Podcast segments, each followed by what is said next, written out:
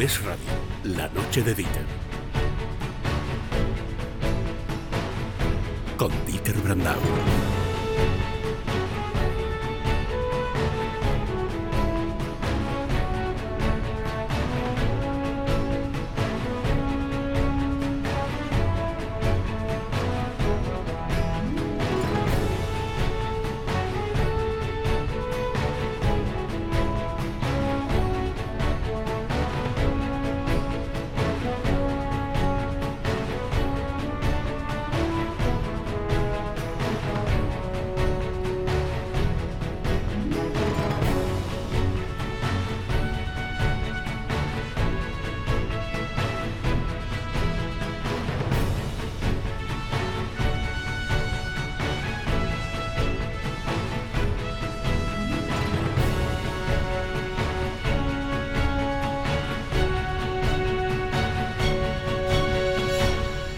Saludos oyentes de radio, gracias por escucharnos en la noche de este martes 21 de noviembre del año 2023. Después de tenernos 41 días sin fecha de investidura porque Carlas Puigdemont no le daba el visto bueno, ahora a Pedro Sánchez le han entrado las prisas.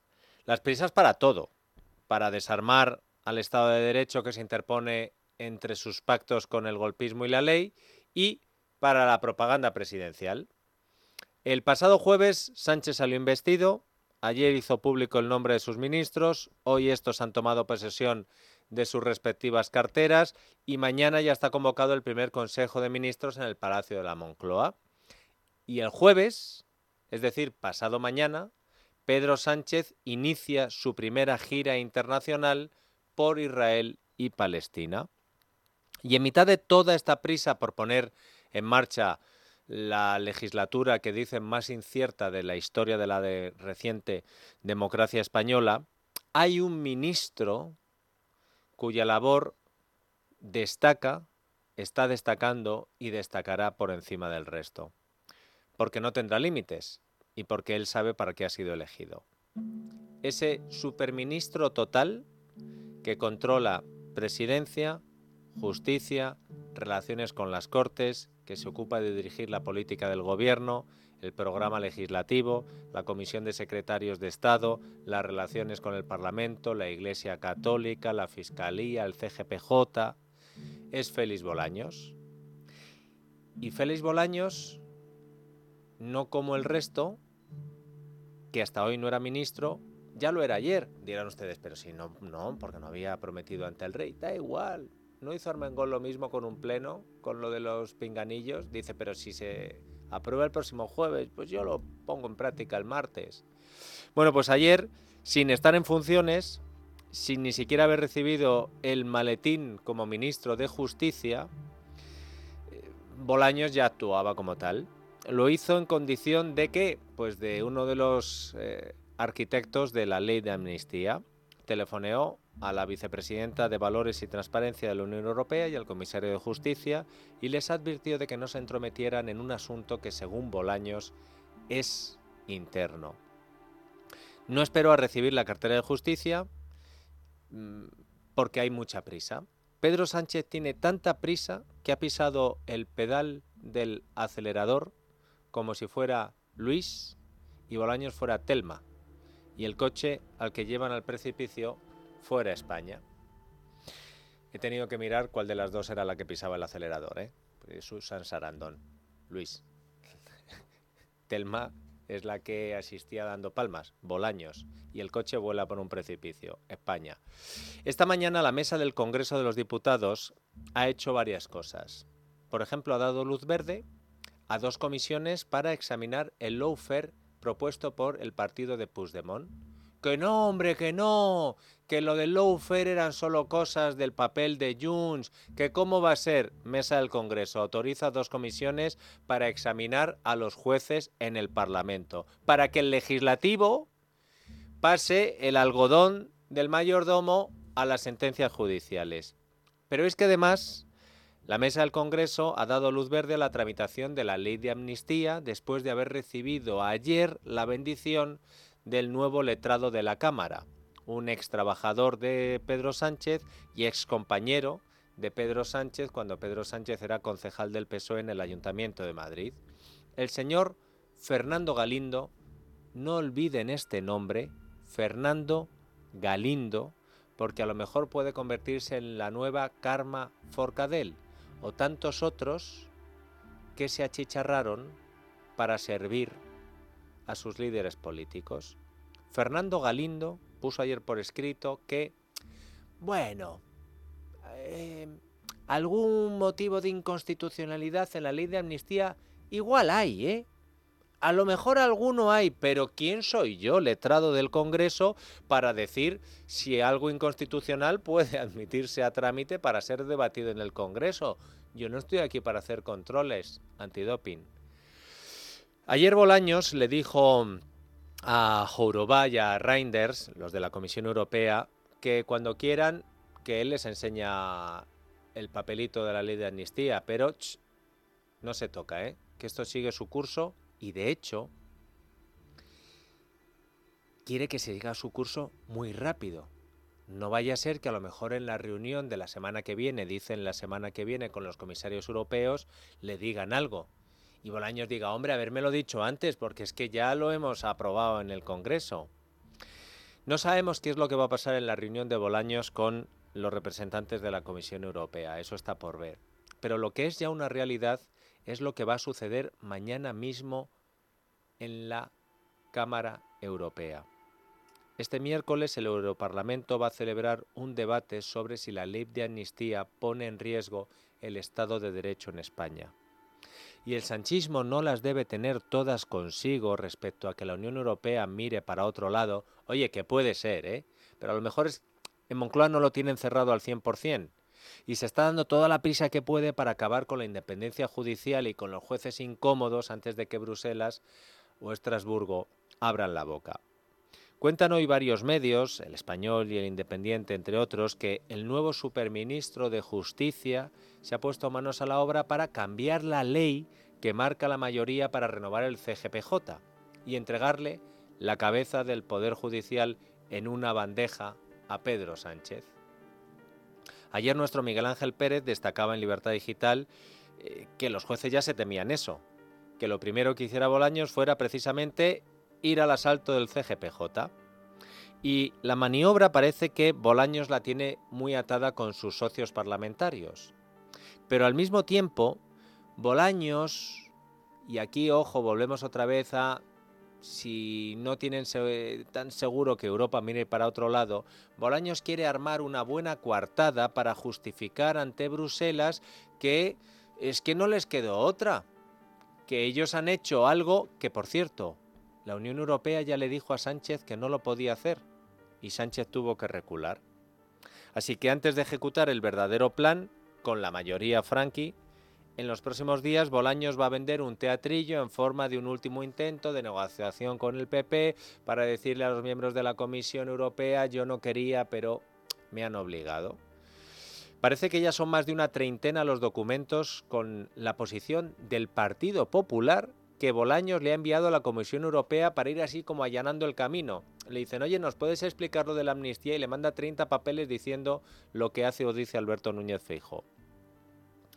El primer paso de Bolaños como ministro del Muro es dinamitar la ley orgánica del Poder Judicial de tal modo que para renovar el CGPJ se puede hacer en una única Cámara, el Congreso, sin contar con el Senado y sin la necesidad de la aprobación de las tres quintas partes de los diputados como marca la ley actual y que exigiría el voto a favor del PP que no lo tienen.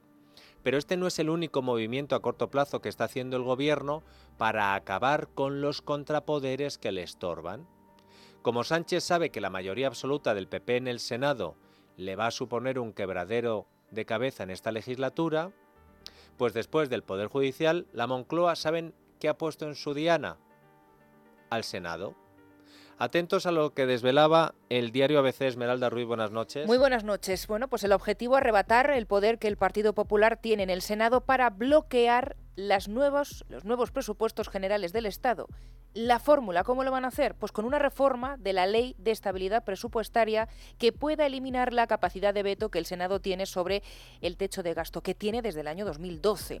¿Cómo se haría? Lo que adelanta el diario ABC, citando fuentes del Ejecutivo, sería volver a la redacción que tenía la ley de estabilidad en 2007, en la que si el Senado tumba el techo de gasto que presente el Gobierno de turno, el Congreso pueda levantar ese veto y que pueda hacerlo además con una mayoría simple. Hay que recordar que los socialistas ya han intentado en otras dos ocasiones, en el año 2018, en el 2020, limitar el poder del Senado. No lo consiguieron, pero ahora es cuando se plantean cambiar de estrategia y pasar y optar por reformar la ley, eh, porque además dan por descontado, Dieter, los votos de todo el bloque de investidura. Pero ojo, porque a veces las prisas no son buenas compañeras y esta maniobra para salvar unos futuros presupuestos cargándote el Senado podría acabar afectando a la ley de amnistía. Sí, porque por lo pronto obligaría paralizar todas las iniciativas parlamentarias, afectando principalmente a los tiempos de la norma de borrado de delitos. De ahí que al Gobierno no le convenga demasiado ir con tanta prisa sobre este asunto en cuestión, al menos no si quiere cumplir con los plazos que le ha dado al fugado Carles Puigdemont. Primero tramitar en el Congreso la amnistía y luego ya será el tiempo de los presupuestos.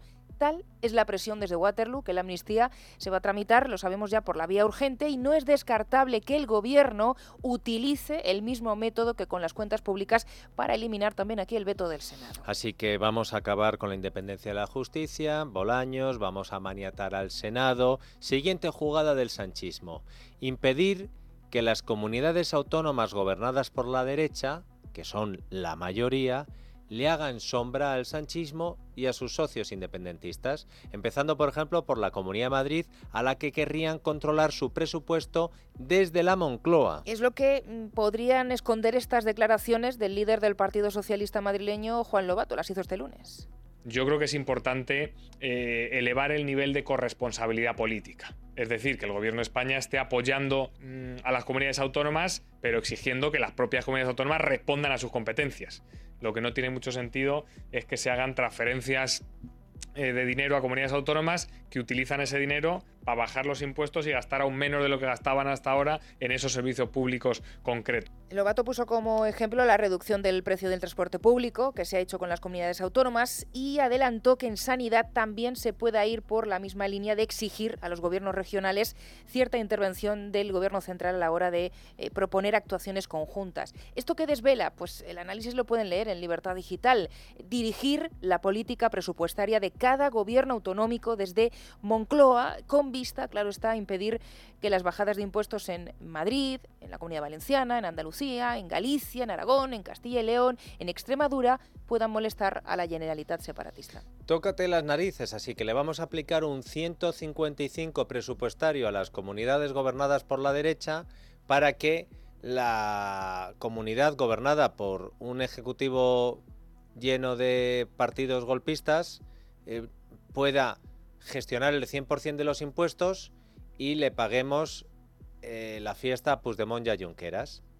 Claro, que una cosa es que el sanchismo quiera acabar con todos los contrapoderes que la democracia española se ha otorgado a sí misma para controlar al Ejecutivo y otra cosa es que lo consiga.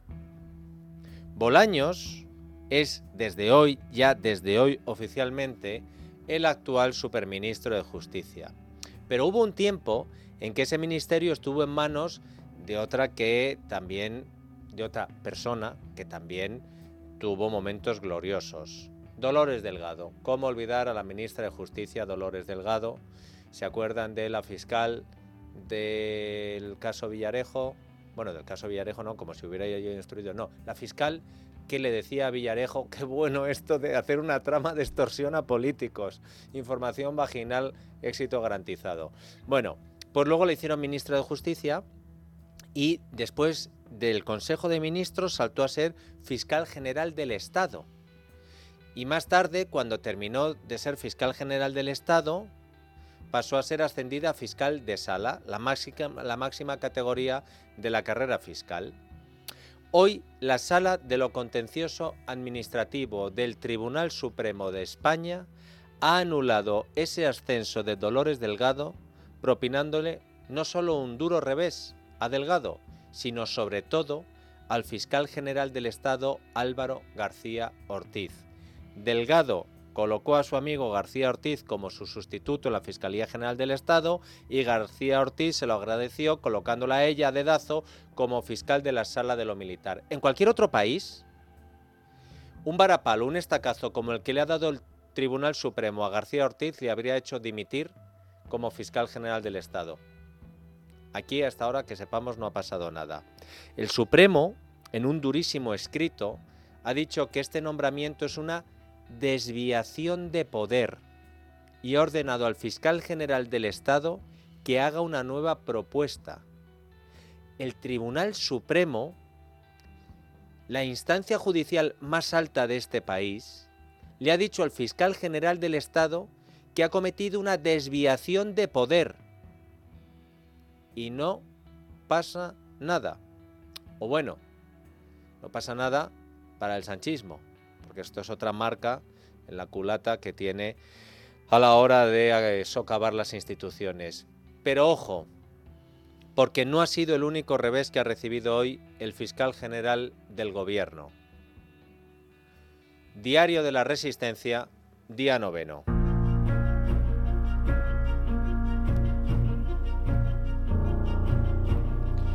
18 fiscales del Tribunal Supremo se unen contra el fiscal general del Estado, Álvaro García Ortiz, por abandono. Por no defenderles frente a las acusaciones de lawfare de persecución judicial pactadas entre PSOE y los de Puigdemont que han camuflado en las 23 páginas de la ley de amnistía. En una carta conjunta, los fiscales del Supremo muestran su decepción por la falta de voluntad del fiscal general de salir al paso de unas insinuaciones que consideran injuriosas. La semana pasada le instaron a un pronunciamiento público en amparo de los fiscales que intervinieron en el juicio del 1 de octubre, pero en su defecto García Ortiz dejó solos a los miembros del Ministerio Fiscal y dijo que tenía que ser neutral en, lo que respecta a la proposición de la ley de amnistía. Más de fiscales, esta vez la Junta de Fiscales de Cataluña. Ha salido en defensa del teniente fiscal que, del, que el pasado 16 de noviembre recibió duros ataques del diputado de Junts en el Parlamento catalán, Joaquim Jubert. Pedro Ariche, que así se llama el teniente fiscal, fue a presentar la memoria de la Fiscalía Superior de Cataluña en la Comisión de Justicia y durante el acto recibió graves acusaciones de del independentista.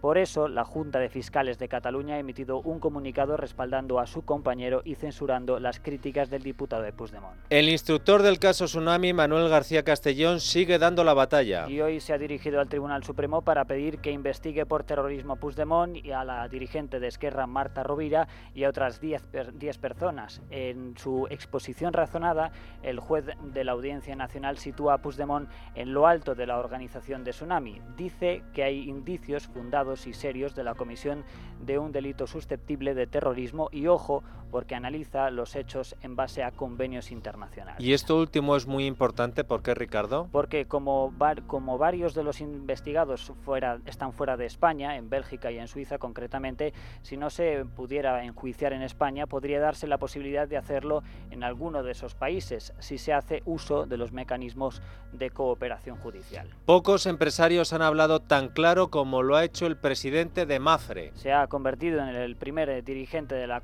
de una compañía del IBEX 35 en mostrarse contrario a los acuerdos de Pedro Sánchez con los independentistas. Antonio Huertas escribió en las redes sociales que ahora toca defender la Constitución y el Estado de Derecho. Después aseguró en público que no se puede aceptar de ninguna manera la amnistía y que él se revelaba. Por estas declaraciones, la extrema izquierda y el separatismo han lanzado una campaña de boicot contra su empresa. Gloria Lago, presidenta de Hablamos Español. Esta es otra de las personas que no se rinden y hoy ha denunciado que se ha vandalizado la valla publicitaria que se ha puesto en Barcelona en defensa del español. Han arrojado pintura negra bajo el lema que no te cambien tu lengua, forma parte de tu personalidad, han escrito, parla catalá o emigra. Atención a estas dos iniciativas del PP. La primera es la convocatoria de una manifestación contra la amnistía el sábado 2 de diciembre. La segunda es el debate que va a tener lugar mañana en el Parlamento Europeo sobre la ley de amnistía a propuesta del PP. De cara a ese debate de mañana, Rosa Díez está impulsando un manifiesto para concienciar e implicar a la Unión Europea. Y lo ha hecho bajo el título La democracia española está en riesgo. Pide actuar a la Unión Europea antes de que sea demasiado tarde. Considera la amnistía como un acuerdo inmoral y denuncia que el presidente del gobierno, Pedro Sánchez, ha negociado impunidad a cambio de votos. El manifiesto recoge el nuevo muro que se ha levantado en Europa y pide al Parlamento Europeo que exija a Sánchez a detener su ataque a la democracia española. Son ya más de 100.000 los españoles que han firmado este manifiesto que pueden encontrar en la siguiente dirección. Ojo, se la voy a decir, está en inglés y se lo voy a decir despacito. Si no les da tiempo a tomar nota o dudan de alguna palabra, eh, creo que lo tenemos ya colgado en nuestra cuenta de Twitter, creo no, me dice Borja que lo tenemos colgado ya en nuestra cuenta de Twitter. Safe Spanish Rule of Law.org. En inglés, salvar el Estado de Derecho español. Búsquenlo en nuestra cuenta de Twitter. Porque esto sucederá mañana en el Parlamento Europeo, al que acudirá, por cierto, Santiago Abascal para dar una rueda de prensa desde Estrasburgo. Su partido Vox se ha movido hoy contra las maniobras del sanchista, el letrado del Congreso, Fernando Galindo. Vox ha anunciado la presentación de una querella por prevaricación contra aquellos letrados que han impulsado el informe avalado la tramitación de la ley eh, de amnistía. Vox recuerda que en el año 2021 los letrados del Congreso manifestaron en un informe que el indulto, el indulto no tenía cabida en nuestra Constitución.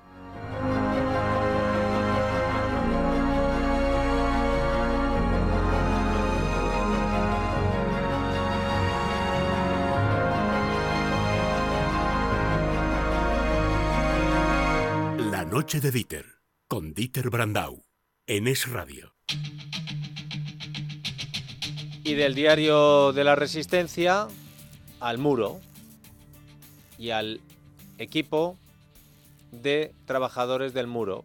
Hoy han prometido su cargo ante el rey en el Palacio la Zarzuela. Son ya de pleno derecho los miembros del gobierno de España y este traspaso de carteras, esta toma de posesión nos ha dejado algún momento destacable, Borja. Para empezar, Dieter, hay que decir que todos los 22 ministros han utilizado la fórmula de prometer su cargo en lugar de la de jurar.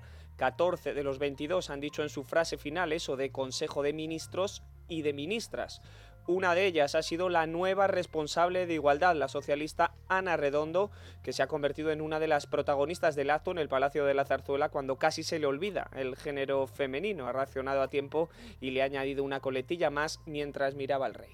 Prometo, por mi conciencia y honor, cumplir fielmente las obligaciones del cargo de ministra de Igualdad, con lealtad al rey, y guardar y hacer guardar la Constitución como norma fundamental del Estado así como mantener el secreto de las deliberaciones del Consejo de Ministros y Ministras, por supuesto.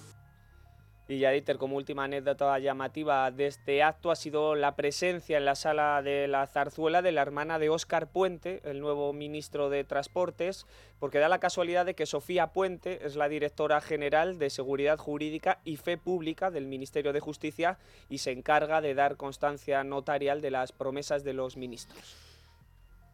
Después del acto de promesa del cargo han venido los traspasos de cartera y aquí ha habido más juego todavía. Sí, ha habido algunos ministros que han intentado desmarcarse ya el primer día de actitudes pasadas. Veremos cuánto les dura esta postura. Escuchamos a Félix Bolaños y Oscar Puente. Dialogaré con quien haga falta todo el tiempo que sea necesario para intentar tender puentes y que podamos llegar a acuerdos que sean beneficiosos para todos.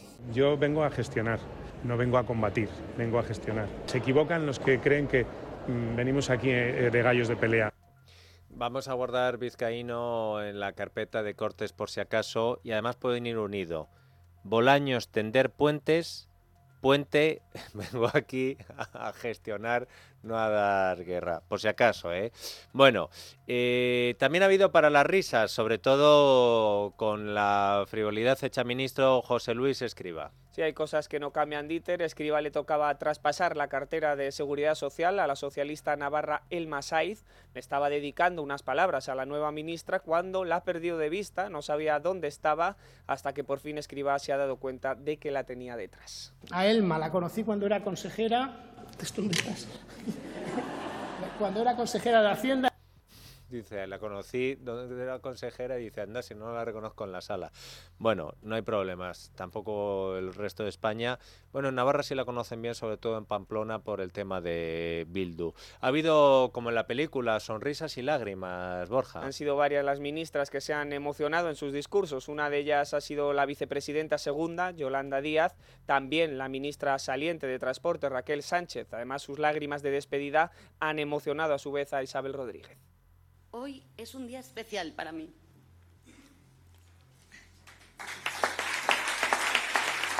Permítame hacer una mención a quienes mejor me conocen y a quien más quiero, a mi familia.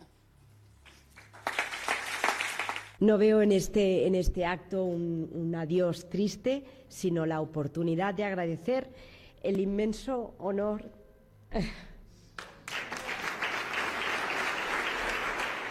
Tu emoción es la emoción de trabajar por una España mejor cada día. Y te quiero agradecer que esa emoción, que hoy era en forma de lágrimas, haya sido una emoción y una pasión en forma de trabajo durante estos dos años y medio que has estado al frente de esta cartera. Debe estar emocionada Raquel Sánchez porque después de ser ella la que tuvo que salir a desmentir que el PSOE estuviera reuniéndose con Puigdemont porque Puigdemont era un tipejo al que no había que creer, después de ser ella la que tuvo que salir a decir que las cercanías no se podían...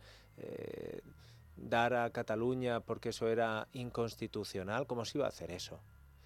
Em, ha tenido que ver ella que ya, pues será otro el que le dé el traspaso de competencias.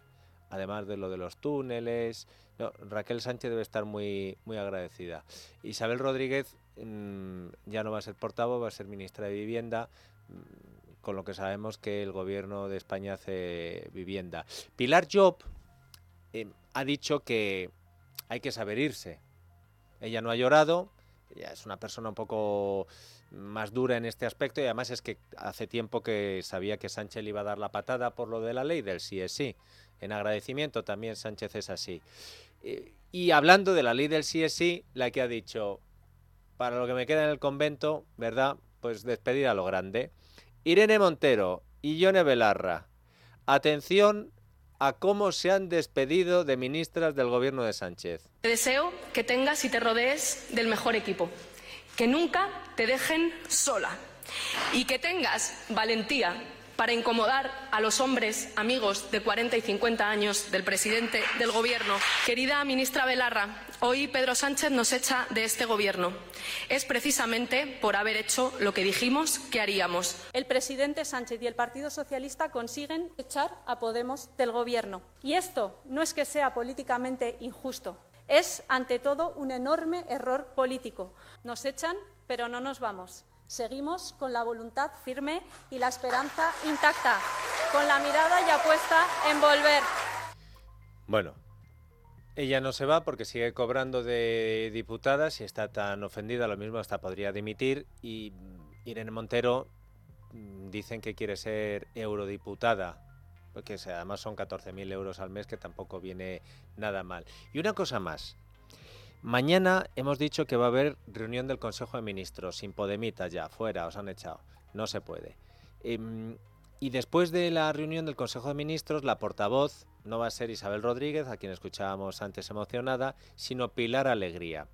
¿Se acuerdan ustedes cuando decíamos la ministra de Educación a tiempo parcial? Porque Pilar Alegría, además de ser ministra de Educación, era la portavoz de la Ejecutiva Socialista. Bueno, pues imagínense si era a tiempo parcial ministra de Educación, siendo portavoz de la Ejecutiva Socialista, y ahora es ministra de Educación, portavoz de la Ejecutiva Socialista, de momento, hasta que busquen a alguien, supongo, que lo harán rápido, porque además es portavoz del Gobierno y además ministra de Deportes. Como la ministra de Deportes le dé a ir a los Juegos Olímpicos, la Eurocopa, está pendiente de la organización del Mundial 2030 que va a ser entre otros sitios en España. ¿Cuánto tiempo le va a dedicar usted, doña Pilar Alegría?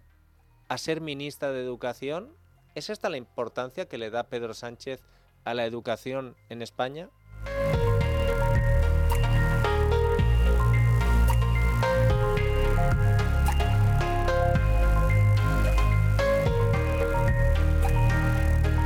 La noche de Dieter, con Dieter Brandau, en Es Radio.